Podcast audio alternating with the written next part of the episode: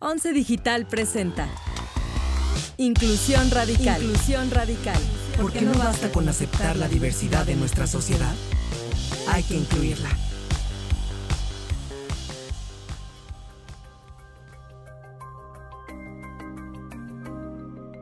Existen barreras culturales, sociales y económicas que dificultan el acceso a la salud física y mental para las personas trans. Según una encuesta realizada por el Instituto Nacional de Salud Pública, las personas trans mencionan como principal barrera el estigma y la discriminación, además del déficit de conocimientos hacia estas poblaciones. De acuerdo con un estudio publicado en 2015 por la Sociedad para la Salud y Medicina Adolescente, la juventud trans tiene dos a tres veces más posibilidades de sufrir ansiedad, depresión, ideación suicida y tendencias autolesivas. Los procesos y operaciones de reasignación de sexo en nuestro país pueden costar desde los 350 mil pesos hasta los 500 mil pesos, tomando en cuenta las terapias pre y postoperatorias además del acompañamiento psicológico y endocrinológico para el proceso de transición.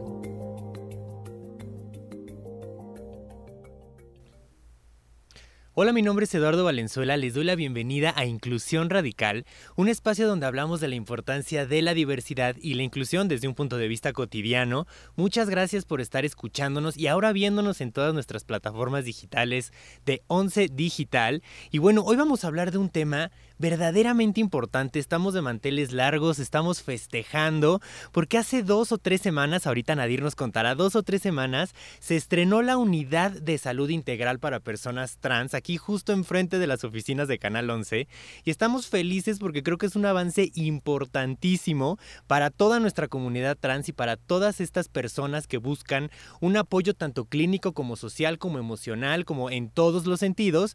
Y bueno, tenemos a Nadir Campuzano. Nadir Campuzano trabaja en la unidad. Él es psicólogo, pero aparte también es influencer un poco, pero aparte también produce este material para YouTube. Eh, trabajas en organizaciones, Nadir. Bienvenido, muchas gracias por estar aquí. Muchas gracias por la invitación. La verdad es que estamos súper emocionadas, emocionados y emocionadas de que tengamos tan cerca esta unidad de salud.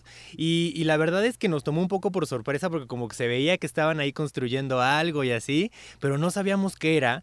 Y bueno, al final este, nos enteramos que este era, un centro y bueno, te invitamos para que nos cuentes un poco. Tú estás adentro de, de, este lugar y, y, conoces cómo están pasando las cosas en esta nueva manera de hacer centros de salud. O sea, al final creo que no, no se veía antes una luz en la que se pudiera tener un centro de salud especializado para personas trans, ¿no? Entonces, cuéntanos un poco del centro, cuéntanos un poco por qué nace el centro y cuéntanos un poco cómo funciona. Bueno, el centro nace de la necesidad de las personas trans de tener un lugar donde puedan atender su salud, tanto física como emocional, como psicológica, como social. Es por esto que no se trata de una clínica, se trata de una unidad de salud integral. Entonces tiene varios ejes. Tiene el eje clínico, donde nos encargamos sobre todo de los procesos de transición hormonal tiene el eje de psicología que se, trata, que se encarga de acompañar estos procesos y tiene el eje de salud comunitaria donde nos encargamos sobre todo de el ámbito social, cultural, emocional. Sabemos que los procesos de transición son solitarios, muchas personas trans les toca hacer estos procesos por, por cuenta propia, sin amistades, sin apoyo de la familia el mundo les da la espalda, entonces aquí también se brinda esta oportunidad de poder crear lazos y de poder, convivir con gente que realmente les entiende. Buena parte de la clínica está, eh, bueno, estamos empleando población trans, entonces se siente esta empatía. Entonces ya cubriendo los tres ejes, la gente en sí se siente muy cómoda, se siente validada, que era algo súper importante. Al final las personas trans podemos acceder a servicios de salud si tenemos IMSS, ISTE, INSABI, de cualquier, en cualquier unidad. El problema es el tema de la visibilidad y de respeto a nuestras identidades. Y era lo que estábamos buscando, que se respetaran nuestras identidades y que no hubiera bronca si una chica trans va al, urólogo y se refieran a ella en femenino y un chico trans en el ginecólogo que se refieran a él en masculino. Era una de las principales necesidades, la de validar nuestras identidades y la de tener los servicios que necesitamos en un mismo lugar.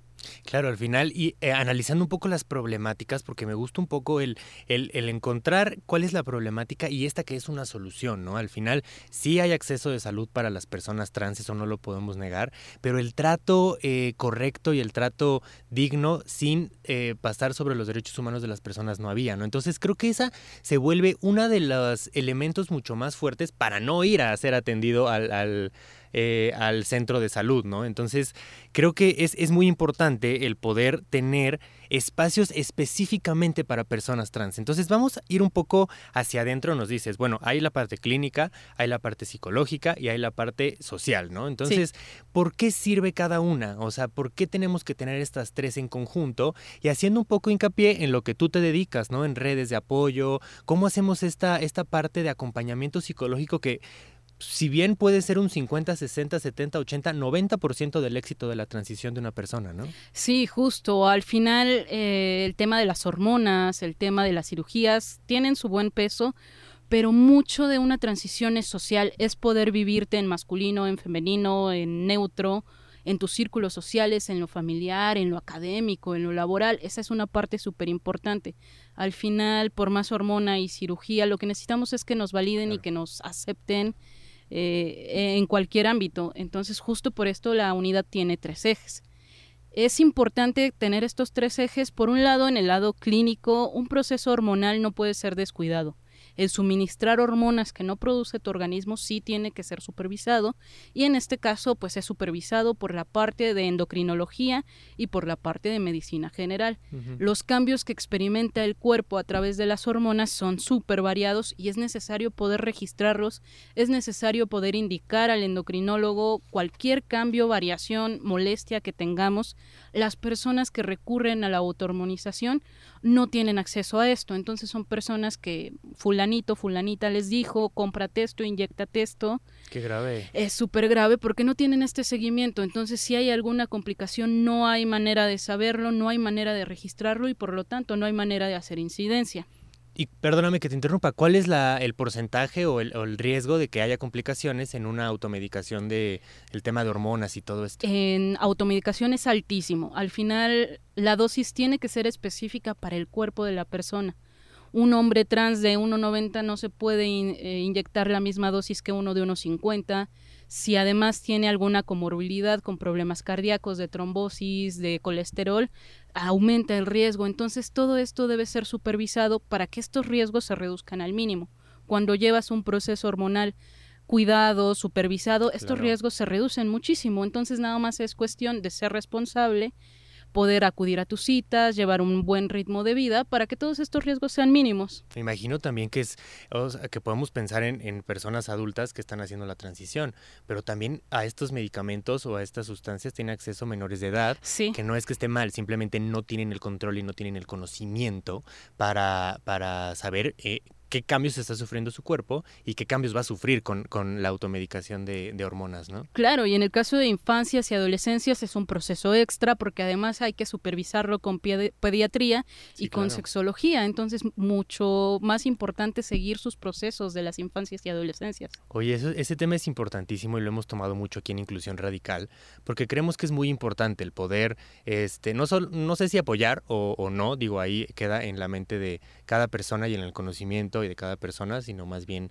este, uno, eh, respetar, de, este lado, les puedo decir personalmente que súper apoyar, pero saber, ¿no? Saber también que hay lugares en los que se atienden infancias trans y adolescencias trans. ¿Cómo es la experiencia de la atención a una persona trans menor de edad eh, y con todas las complicaciones que puede traer alrededor, ¿no? Que es poco, poco, poco apoyo de la familia, desconocimiento, se enfrenta también a lo mejor a, eh, a discriminación en la escuela, en la casa. ¿Cómo es este, este proceso, no? Sí, claro. Al final, una buena parte de la discriminación viene de la desinformación, de no saber qué es lo que está enfrentando mi hijo, mi hija, mi hija, de que la escuela no sepa lo que implica una transición, de que existan mitos y estigma alrededor de la población trans. Entonces, justo en la unidad entra la parte de salud comunitaria, que tenemos el enfoque de informar y hacer incidencia eh, desde lo colectivo. Entonces, cuando llega una infancia trans, no llega sola, regularmente llega acompañada de papá o de mamá.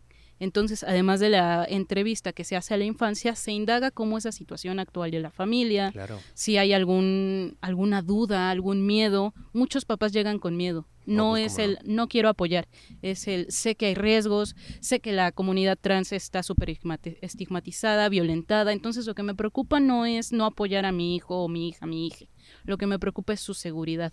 Entonces, desde la parte de salud comunitaria es hacer este trabajo de contención, explicar que mientras se siga cierto protocolo y se haga todo de manera supervisada, pues el menor no va a tener alguna complicación, que además podemos brindarles las herramientas de información para que las hagan llegar a escuelas, amigos, clubes deportivos, eh, la instancia que lo requiera, para que entonces sí se pueda dar este proceso de inclusión y no solo de aceptación. Wow, es, importantísimo. La verdad es que sí me, me, me, impresiona mucho y me da muchísimo gusto porque incluso a lo mejor este, la comunidad de padres y madres que nos escuchan están en esa situación y la verdad es que es muy válido, ¿no? Al final es muy válido tener miedo a lo desconocido porque es realidad que es un tema desconocido, lamentablemente.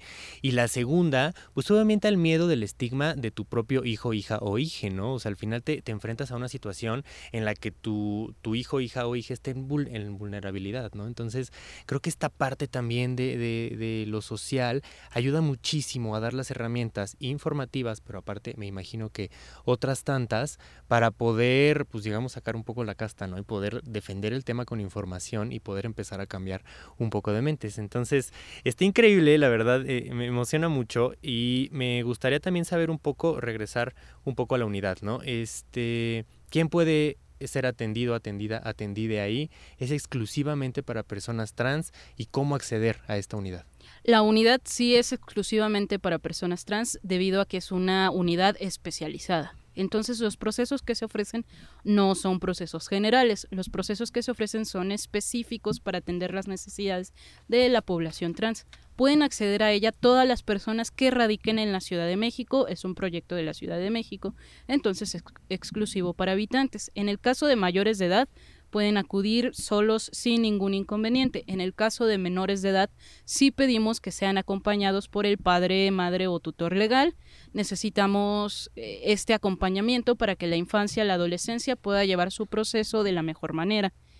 Eh, y bueno, específicamente también hay que aclarar, existen otras dos clínicas que se dedican a la atención de tratamientos hormonales, que son la Clínica Condesa y la Clínica Condesa Iztapalapa. La unidad está enfocada a nuevos miembros, a gente que no ha podido iniciar sus sus procesos, entonces de momento no se está atendiendo a gente que ya lleve un proceso en alguna de estas dos clínicas, está centrada a nuevos usuarios, queremos atender esta necesidad de que estas clínicas tienen una lista de espera larga, entonces muchas personas requieren este tratamiento y requieren esta información y requieren este acercamiento ya, entonces queremos cubrir primero a esa parte de la población. Claro, oye, increíble porque este al final cuéntanos un poco eh, cómo es el proceso. Yo este no sé, llego y me encuentro con una persona y me explico, o sea, no, no, explícanos cómo es el proceso para darle un poco de tranquilidad a las personas que nos escuchan y también un poco de información para que no salgan en blanco de sus casas a explorar, ¿no? A ir a la unidad que, que escuché que abrieron, ¿no? Sí, bueno, ahorita el proceso es completamente personal, todavía no contamos con redes sociales o números de teléfonos para agendar por teléfono, entonces la persona interesada se presenta en la unidad, le recibe nuestra recepcionista Frida, es una mujer trans. Entonces, desde esa primera entrada, queremos que la gente trans se sienta en confianza siendo recibida por alguien trans. Lo primero que Frida pregunta es cuáles son tus pronombres y cómo, me, y cómo te llamas. Importantísimo, claro. Entonces, aquí eh, eso ya te da mucha tranquilidad porque no se va a leer lo que dice tu INE o lo que la persona está percibiendo, sino lo que tú estás pidiendo ya llega eh, la persona, pues soy fulanito, mis pronombres son masculinos o mis pronombres son femeninos o mis pronombres son ella, porque también atendemos población no binaria.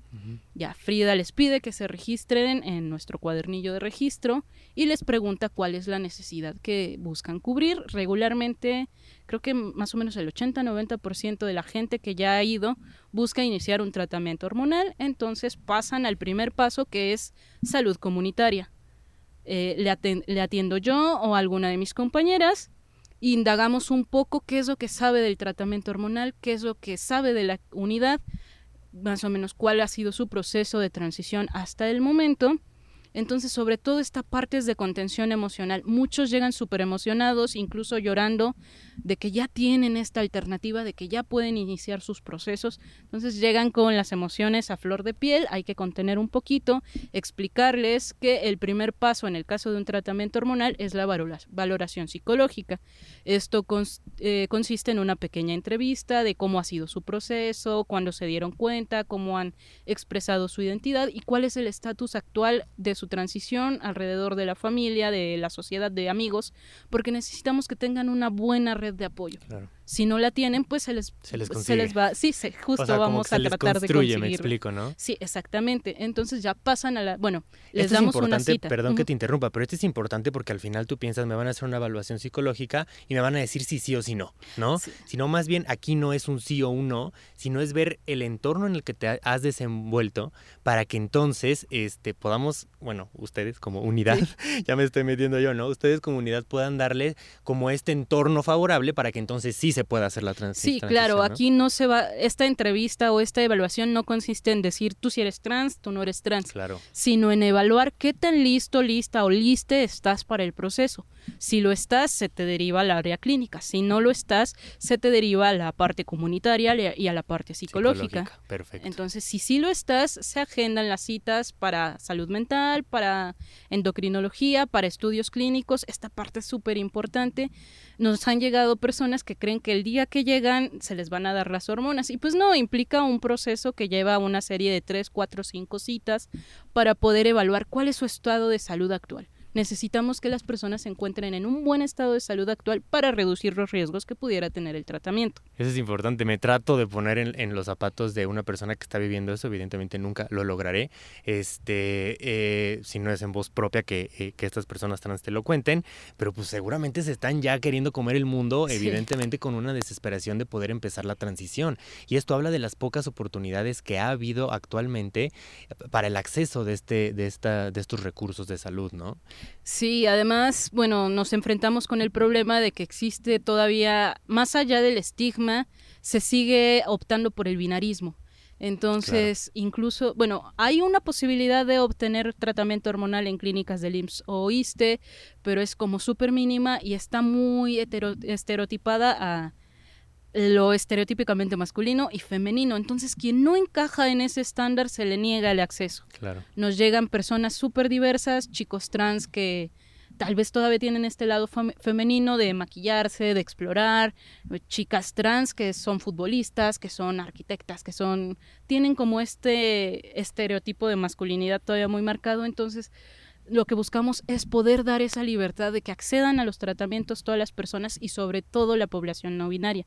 La población no binaria sí no tiene ninguna alternativa actual de tratamiento. Y que seguramente está invisibilizada, ¿no? Sí, también. En el sector salud, la comunidad binaria, yo me imagino, no binaria, perdón, me, me imagino que está invisibilizada por completo, no me imagino no sé, la verdad tampoco, o sea, también pros y contras y no quiero generalizar, evidentemente, pero digo, o sea, si la tendencia dice que, que la salud para personas trans no es la más adecuada en nuestro país y en muchos países, lo del no binario, pues creo que socialmente es mucho menos aceptado, ¿no? Claro, desde que falta muchísima información de lo no binario hasta que no hay un protocolo específico, por ejemplo, en los, en los formatos aparece sexo masculino-femenino y tiene su su contexto médico, pero cuando te acercas a un servicio de salud que en realidad no necesitas saber tu genitalidad, entonces queda este hueco de yo no soy hombre ni soy mujer, soy una persona no binaria, cómo me ubico, sobre todo porque esta información pudiera ser relevante en cuestiones sobre todo de salud emocional. Entonces ahí cómo lo manejas si no,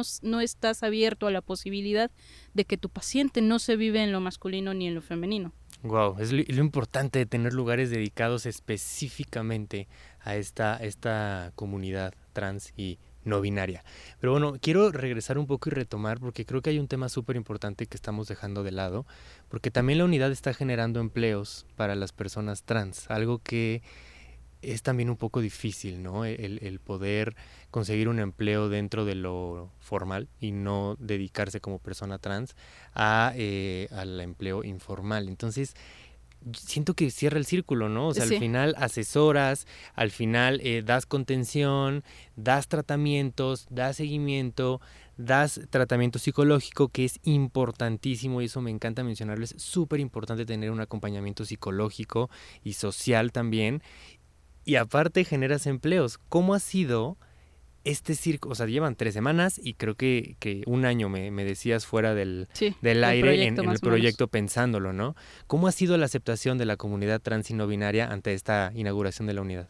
Pues la gente trans y no binaria está muy contenta. El hecho de que les atendamos personas trans les ayuda muchísimo a sentirse en confianza, eh, sobre todo ahorita que nos están llegando infancias y adolescencias, cuando Frida llega y les recibe siendo una mujer trans y ven que una mujer trans puede acceder a un empleo este pues remunerado, este bien estructurado y no solamente a lo estereotipado que conocemos. Luego llega, me presenta a mí, te voy a presentar a mi compañero, psicólogo, hombre trans.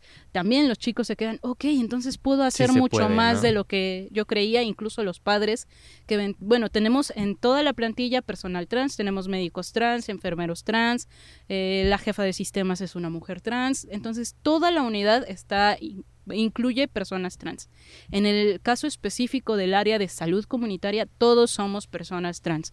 Entonces, esto ayuda muchísimo a la recepción que tiene la gente con el proyecto, se sienten cómodos, se sienten en calma, sienten más libertad para contar un poco de sus procesos, porque al final también mucha gente trans tiene este miedo al al juicio de la gente cisgénero, al no me va a entender, no sabe por lo que estoy pasando. Entonces, cuando llega alguien que sí sabe por lo que estás pasando, te sientes calmado, te sientes liberado y eso te da la libertad de hablar más de tu proceso y por ende podemos ayudarte mucho mejor porque tenemos más herramientas de información para brindarte el servicio específico que necesitas. Claro, es súper es, padre porque igual eh, al final parece como que entras a, un lugar donde te vas a sentir cómoda, cómodo, cómode, vas a tener este, esta parte como de aceptación desde la primera este, recepción de Frida y, y todo este tema, pero también creo, y si me equivoco, dime Nadir, que es importante poder quitar un poco este este contraestigma de que vas a salir y no va a ser eh, una realidad, esta comodidad, ¿no? O sea, también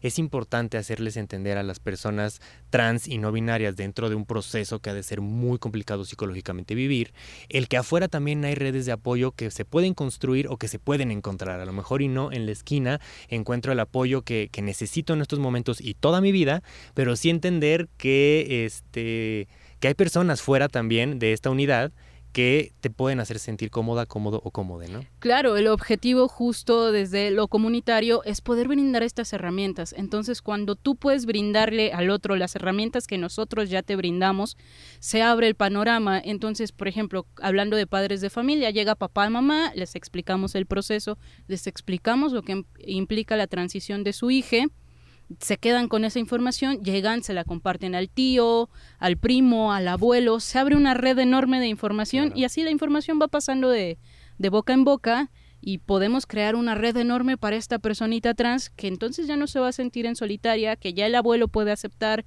que el primo puede, que la tía puede, independientemente de la edad o del contexto, el poder brindarles estas herramientas eh, y esta información hacen que ellos solos puedan empezar a construir sus redes de apoyo y pues también del lado de los talleres, los cursos, los grupos de pares puedan construir una red con personas trans para cuando necesiten hablar del proceso específico. Claro, y es, padrísimo, la verdad, porque al final, como dices, ¿no? O sea, haces redes para esta personita trans, pero al final esta red que ya eh, se informó, ya entendió que esto existe, que es real y que, y que pasa, o sea, que no está estigmatizado, a la siguiente vez que escuche acerca de una persona trans, también va a ser beneficiada colateralmente, ¿no? Porque al final, pues lamentablemente se tiene que entender viviéndolo y no nada más leyendo, porque así sería el avance mucho más rápido. Pero bueno, es, un gran avance, ¿no? Entonces creo que esta unidad cambia mentes, cambia vidas, cambia el, estigma, el estereotipo y estamos dando un paso a una nueva sociedad inclusiva. Eh, está increíble, la verdad, no sé, que, eh, me gustaría mucho que, que todas las personas que vayan ahí dimensionen la labor que están haciendo ustedes, ¿no? Pero para cerrar un poco ya el tema que se nos está acabando el tiempo, me gustaría mucho preguntarte dos cosas. Eh, uno, directamente, ya después de todo lo que hablamos, ¿cómo esta unidad ¿cómo podrías explicar que esta, esta unidad eh, de salud es un punto importante para combatir la discriminación en la sociedad, no solamente de la comunidad LGBTTIQ, sino de todas las personas que sufren discriminación, tanto en México como en el mundo. ¿Por qué una unidad de salud con estos valores, con estos principios, con esta rectitud de hacer las cosas bien, están gritando al aire que no discriminemos? En primera instancia, el hecho de que exista visibiliza entonces no somos invisibles para la sociedad, existimos, ya tenemos un reconocimiento público, en este caso de la jefa de gobierno que se comprometió a llevar el proyecto de la Secretaría de Salud que eh, admite, ok, sí, es súper importante tener un servicio de salud específico, sensibilizado y especializado en personas trans. Entonces el poder dar este reconocimiento ya es una barrera superada porque estábamos siendo discriminados incluso por las instancias de salud ya se nos da este paso que es reconocer. La gente empieza a saber, salió en periódicos, salió en noticias, salió en redes sociales, todo mundo empezó a hablar de la unidad Hubo gente que lo tomó bien, hubo gente que lo tomó mal, pero al final fue hacerles llegar la información. Independientemente de su postura, escucharon que existimos, escucharon que tenemos los mismos derechos que toda la población, que somos personas, que tenemos derechos humanos que se están empezando a validar. Entonces eso influye muchísimo a que independientemente de posturas religiosas, morales o lo que sea, puedan darnos esta visibilidad y ya nada más es el trabajo de replicar porque ahorita está en la Ciudad de México, pero ¿qué pasa con gente de Guadalajara, del Estado de México, Chihuahua, de los otros estados? De todo el mundo. Entonces aquí viene la tarea de replicar, está esta unidad, está funcionando, está atendiendo a, a las personas, las personas van a mejorar su calidad de vida gracias a esta intervención, entonces hay que replicarla en otros estados, en otros países, para que la gente trans pueda tener este beneficio en todos lados y esto también a su vez disminuye la, la discriminación porque ya podemos tener una transición mucho más exitosa, podemos empezar a vivirnos dentro de nuestra propia piel y eso también nos ayuda a nosotros y ayuda a que el mundo lo entienda, ayuda a que el entorno lo acepte,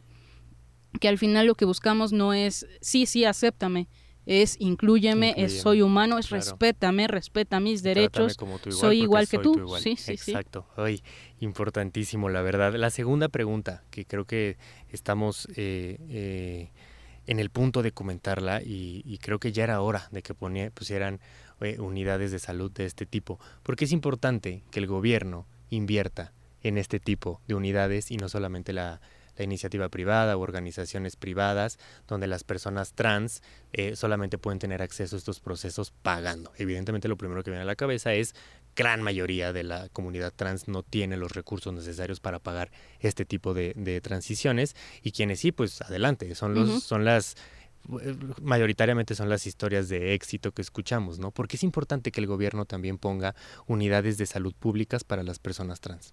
Pues en primera porque tenemos el derecho de somos ciudadanos de la Ciudad de México, somos ciudadanos del país, entonces gozamos de ciertos derechos porque también pagamos impuestos, porque también colaboramos, somos ciudadanos en todas las de la ley, entonces deberíamos de poder gozar de todos los derechos que goza el resto de la gente.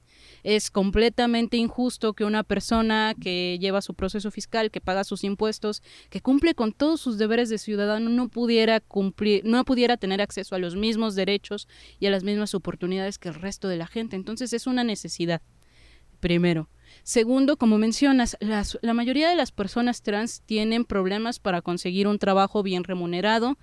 Tenemos personas trans con maestría, con doctorado, que por la situación, por discriminación, por desinformación, no son contratadas en este tipo de trabajos para los que se formaron y terminan en la, viéndose en la necesidad de trabajar de otras cosas que probablemente no son bien remuneradas eh, aquí la peor parte se la llevan las mujeres trans, como sea los hombres trans después de unos años de tratamiento hormonal ganamos un passing increíble y quien no nos haya conocido previamente no se da cuenta que una vez nuestro cuerpo fue distinto, pero para las mujeres trans no es así. Entonces las mujeres trans tienen una, bueno, suelen tener una vida muy precaria, dificultades laborales, entonces no tienen el ingreso para poder pagar algo por vía privada. Se necesita cubrir esta necesidad desde lo público y sobre todo esta parte de la validación, necesitamos que el gobierno nos valide porque existimos y porque tenemos esta serie de necesidades específicas que necesitan ser atendidas. No es un capricho, no es un gustito que nos queremos dar. Digo, ya dejando cirugías de lado y lo que sea, el mero tratamiento de salud mental es una base súper importante que deberíamos tener acceso todas las personas entonces ya desde ahí poder brindarlo a la población trans antes de que empiece tratamiento hormonal, antes de que empiece un proceso quirúrgico, es súper importante y entra dentro de los deberes del Estado brindarnos este tipo de servicios.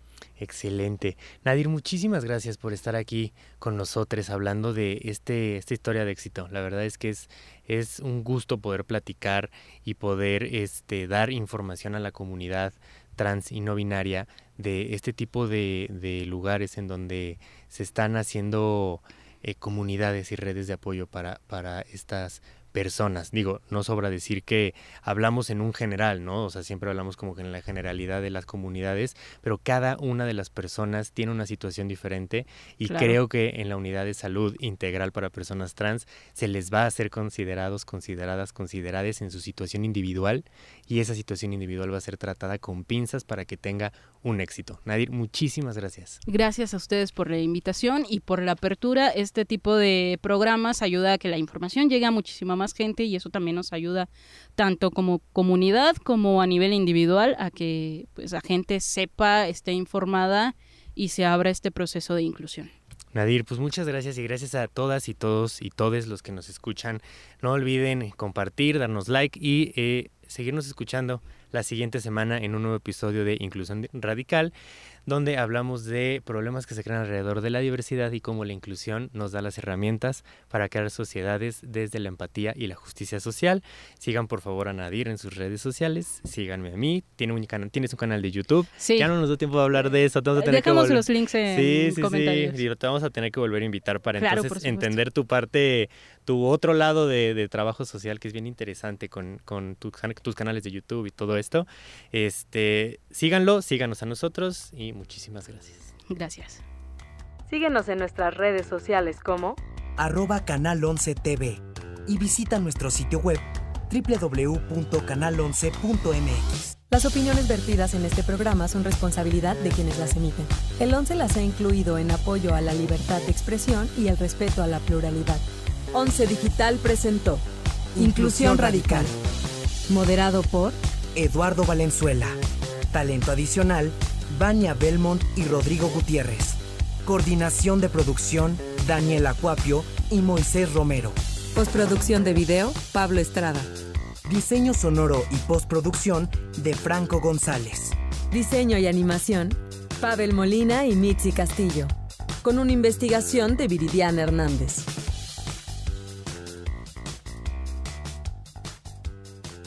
11 Digital va contigo.